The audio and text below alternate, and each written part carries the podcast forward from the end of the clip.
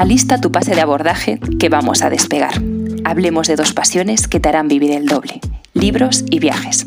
Te presentamos a la tripulación. Jorge Castellanos, escritor y gestor cultural. Ha escrito los libros Si no tardas mucho, te espero toda la vida y Cuando mienten las estrellas. Es además director de Conex, una de las empresas de turismo más innovadoras de México. Iria Yorca, profesora, especialista en historia y en antropología de la alimentación, y a quien no le gusta conocer los lugares, sino vivir en ellos. Y como mediador, Santiago Hernández, productor musical y apasionado del arte en muchas de sus expresiones. ¿Están listos? Despeguemos.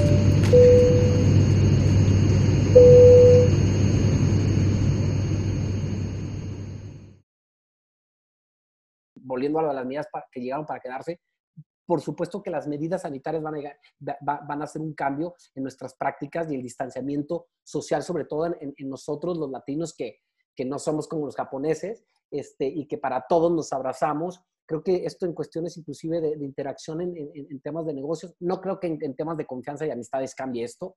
Esto un poquito que nos confiemos va a volver a, vamos a volver en la borrachera a abrazarnos y besarnos, pero sí en temas un poquito más profesionales creo que va a cambiar Ahora, recuerden lo que pasó, y es un fenómeno interesantísimo en México con lo de la influenza. Sale aquí lo de eh, eh, eh, este, este tema, ¿y qué pasa? Uno llega a México y muchos turistas les llama la atención de que aquí, en la mayoría de los lugares, hay, hay, alcohol para sanitizarse.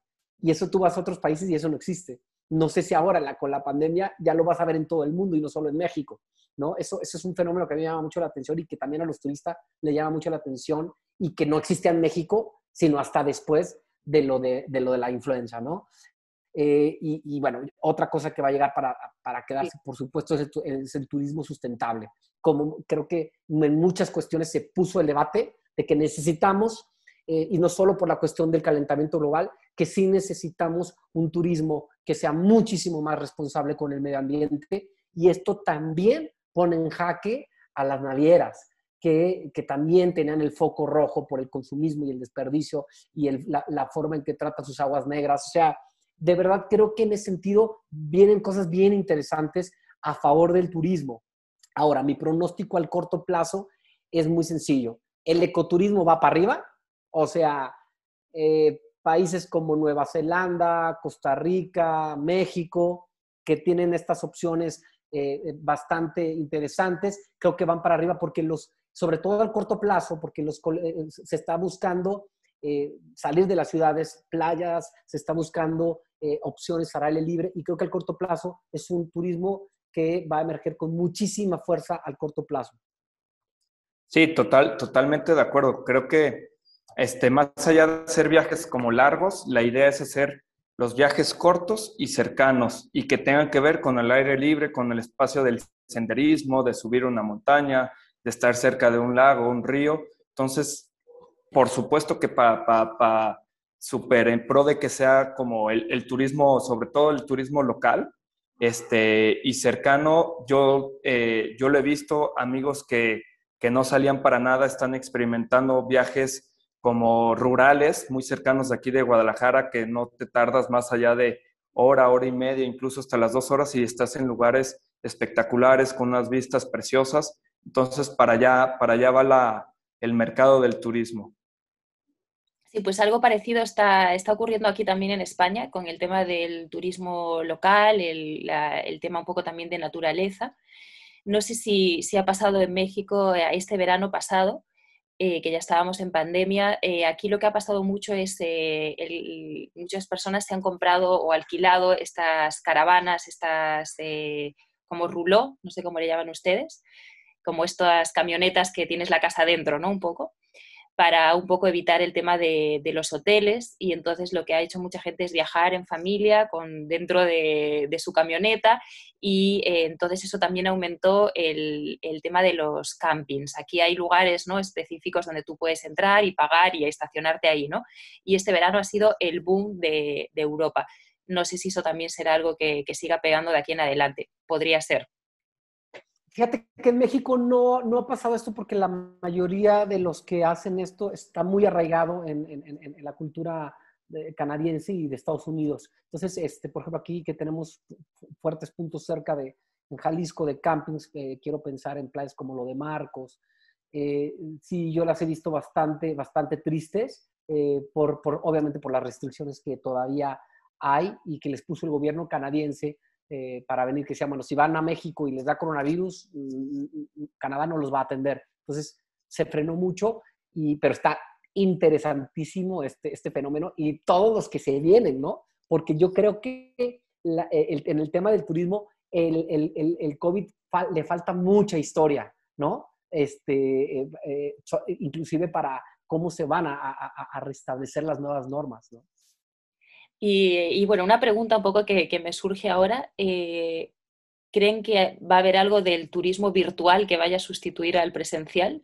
Es decir, vivimos en una era muy tecnológica también y que hay cada vez más, ¿no? Hemos visto la pandemia como museos han hecho rutas virtuales, ¿no? Para poder adentrarte. Obviamente yo, mi generación y nos, personas como nosotras que nos gusta viajar, nunca vamos a cambiar una visita presencial a un museo como una virtual, pero no sé, me cuestiono nuevas generaciones que ya viven mucho más con la tecnología, hasta qué punto eh, va a haberse afectado el turismo por este tipo de, viajes eh, digitales. Excelente pregunta y creo que está, eh, entraremos a un debate increíble con muchos agentes del turismo. Yo, te contesto con un rotundo no. Uno, porque para empezar, eh, los millennials este, traían otro, otra, otra forma de, ver el mundo y de, y de gastar su patrimonio en experiencias. Entonces, me parece que si a esto pudiera afectarle sería otra generación, no a claro, no los millennials. Yo es que ya estoy hablando de los de después, de los que a lo mejor ahora son adolescentes y ya están en, han vivido todo esto más. No lo sé, es un debate que abierto que sin respuesta, ¿no? Pero bueno, que no está de más cuestionárselo. No, sé qué opina Santiago, pero a mí se me hace que eh, ya hay un hartazgo, porque muchos de esos chavitos que tú dices que sí pueden ser niños ahorita, eh, o adolescentes, me parece que, lo que menos quieren ya es, eh, después de tener una sesión de 5, 6, 7 horas en la computadora y clases, lo que menos quieren es seguir pegados a una pantalla. Yo creo que, yo creo, que por supuesto, se, abre el debate y está interesantísimo, pero yo, yo como operador es algo que no me preocupa y lo estoy viviendo ya.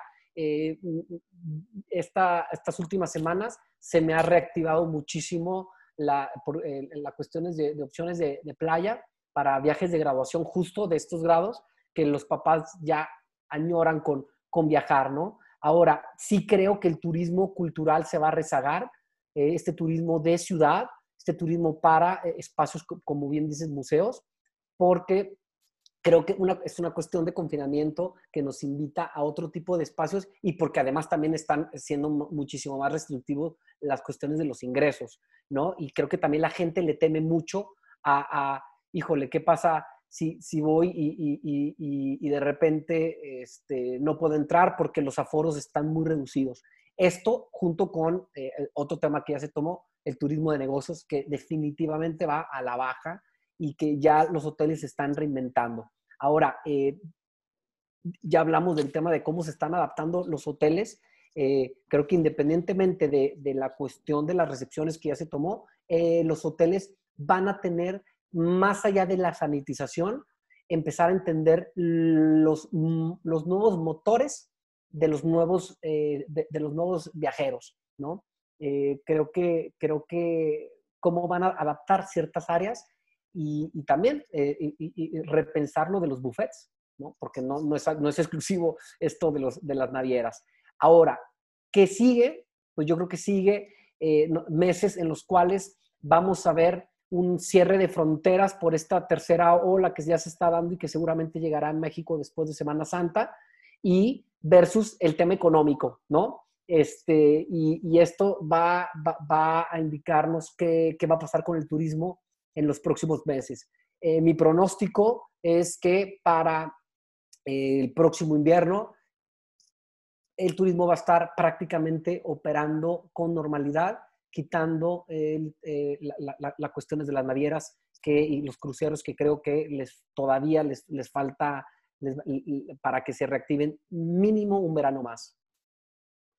Sí, y fíjate, Jorge, que el año pasado había leído, no recuerdo bien qué país fue, si Puerto Rico, Cuba, eh, implementó un programa donde recién salieron las vacunas, donde dijeron, ¿saben qué? Turismo, los que vengan aquí, quieran pasar, yo los vacuno para que disfruten. Obviamente, primero tenían, o sea, su programa, ese era como el, el, el, título, ¿no? De la nota. Obviamente la intención es como primero eh, localmente tener como todos sanos y salvos, pero en su promoción turística, lo cual se me hizo como muy, muy, muy, muy listos al promover de que, oye, ¿quieres viajar? Aquí mi país está abierto, vente, yo aquí te vacuno y bienvenido, ¿no? Es uno de los programas que puede estar ahí como circulando próximamente. ¿Y creen que, podría ser lo del pasaporte de vacunación algo viable? Porque aquí en Europa se está hablando bastante ¿no? de esa opción. En México no, se está, no se está en, el debate en torno a eso y yo creo que eso va a depender también mucho de, vuelvo y repito, de, de, esta, esta forma tan desigual en que se está llevando la vacunación y cómo se vayan a proteger eh, los diferentes este, eh, países de esto. Piensa nada más, escuché una nota antier de que Canadá compró, eh, se abasteció de, vacuna, de las vacunas para poder vacunar a su población tres veces. Cuando ves esto y lo comparas con América Latina, estás hablando de que esto, por supuesto, va a marcar mucho este tipo de temas. Sino aquí un poco lo que se habla desde los expertos es que al final eh, no es lo que se necesita no es que yo esté vacunada, sino que la población esté inmunizada, porque al final si yo viajo a México vacunada, lo que me va a pasar es que yo no me voy a contagiar, pero yo sí puedo transmitir el virus, con lo cual eso no está erradicando la pandemia, ¿no? O sea, al final no va a ser, eh, pues a lo mejor tan útil como se podía haber pensado en un principio, porque no va a estar protegiendo a la población. Al final la inmunidad de grupo va a ser lo que, lo que nos va a hacer cambiar esto. Sí, pero yo creo que ese tema de como el pasaporte sanitario, como registro, eh, que tú puedas tener como tu registro de salud, ¿no? Para tú moverte internacional o incluso nacionalmente, a mí se me hace que es algo que puede este, dar a pie de que lo podamos como ir construyendo para que en un futuro justamente podamos como evitar otra pandemia, ¿no? Igual ahorita puede ser justo esto que dices, eh, Iria, que puede ser como algo que se puede ir un poco funcionando, no prueba y error, porque necesitamos la humanidad, porque si no tú puedes contagiar, pero tú no te contagias, pero para un futuro este, de mediano o largo plazo eso puede totalmente, oye, ¿sabes qué? Tú vienes con estas, eh, tu, tu cartilla, ¿no? De vacunación o de salud, en tu pasaporte me muestra que traes esto, esto, sabes que no viajas porque aquí nos está dando foco rojo y podríamos como evitar una próxima pandemia o controlarla todavía más, ¿no? Porque al final de cuentas, este, pues eso fue lo que un poco detonó este, la, que se esparciera el virus a, lo, a nivel mundial. Ahora vamos con los números. Ha pasado un fenómeno interesantísimo. Tenemos los países más visitados del mundo donde siempre ha estado en esa lista España y México. ¿Y qué pasó? En el 2019, España, que era el país más visitado, ahora en 2020 ni siquiera aparece, entre, ni siquiera entre los primeros, creo que no está ni en el top 10. ¿Y qué pasa con México? Que estaba en el quinto lugar, se fue al tercer lugar en 2020. ¿Por qué? por esto, por las políticas restrictivas que México no tuvo. entonces, Este, entonces, este, eh, eh, eh, también esto va a pasar en los próximos, en los próximos, próximos años, pero definitivamente creo que para México vienen muy buenos años por el tipo de turismo que puede ofrecer y porque, y por, y por, y porque ha estado más abierto, ¿no? Sí, este, iba a decir eso, ¿no? De que por, por los destinos que son tan, tan, tan eh, atractivos para el extranjero y por la baja de, políticas de restricciones que tiene, ¿no? las libertades que te puede dar un México. Ahora, también este, esto fue en el 2020. Vamos a ver cómo se va a reajustar esto cuando ya todos los países abran. Lo que es una realidad es que es un, eh, es un eh, pronóstico ya muy probado, es que siempre después de una crisis el turismo nacional va para arriba, como tú comentabas, Santiago, generalmente la gente quiere trayectos cortos, no solo por una cuestión de seguridad, sino también por evitarse fronteras o restricciones, sino también por una cuestión económica, ¿no? Y el turismo internacional pues también va para la baja, ¿no? Es obvio. Este, y ya, ya dejémonos de COVID. Simplemente este, el tema económico, pues nos va a pegar durísimo. Ya, ya aunque podamos tener las, las restricciones. Eh, vuelvo y, y, lo comento, es, es algo totalmente probado. Yo con esto termino mi participación y les agradezco muchísimo. Y no sé si alguien quisiera aportar algo más. No, nada más, que podamos vernos pronto. Viajar pronto. Viajar y vernos pronto. Salvos. Estamos todos deseando. Adiós. Venga, chao. Bye.